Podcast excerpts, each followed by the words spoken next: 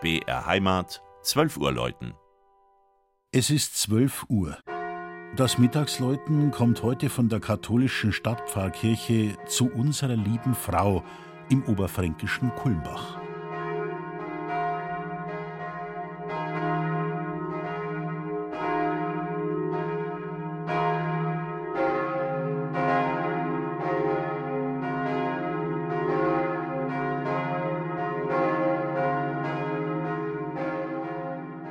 Kulmbach.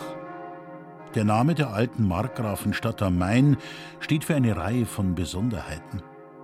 Da ist die beeindruckende Plassenburg mit der umfangreichen Zinnfigurensammlung, zu ihren Füßen eine große Brauerei, deren Biere wunderbar mit der bekannten Kulmbacher Bratwurst harmonieren. Und da ermöglichen verwinkelte Altstadtgassen, schöne Fachwerkhäuser, wehrhafte Mauern und Türme, malerische Plätze und ruhige Winkel so manchen Bilderbuchblick. Seit 125 Jahren gehört auch die katholische Stadtpfarrkirche zu unserer lieben Frau, zu diesem sehenswerten Ensemble. Die langgezogene Basilika mit dem großen Spitzturm und dem kleinen Dachreitertürmchen wurde in nur zwei Jahren von 1892 bis 1894 nach Plänen von Bruno Specht gebaut. Mit der Kirche zu unserer lieben Frau schuf er die erste katholische Kirche im evangelisch geprägten Kulmbach. Nun war endlich der Wunsch der katholischen Kulmbacher nach einem eigenen Gotteshaus in Erfüllung gegangen, auch wenn der Pfarrer für den Bauplatz erst einmal Geld aus der Privatschatulle vorschießen musste.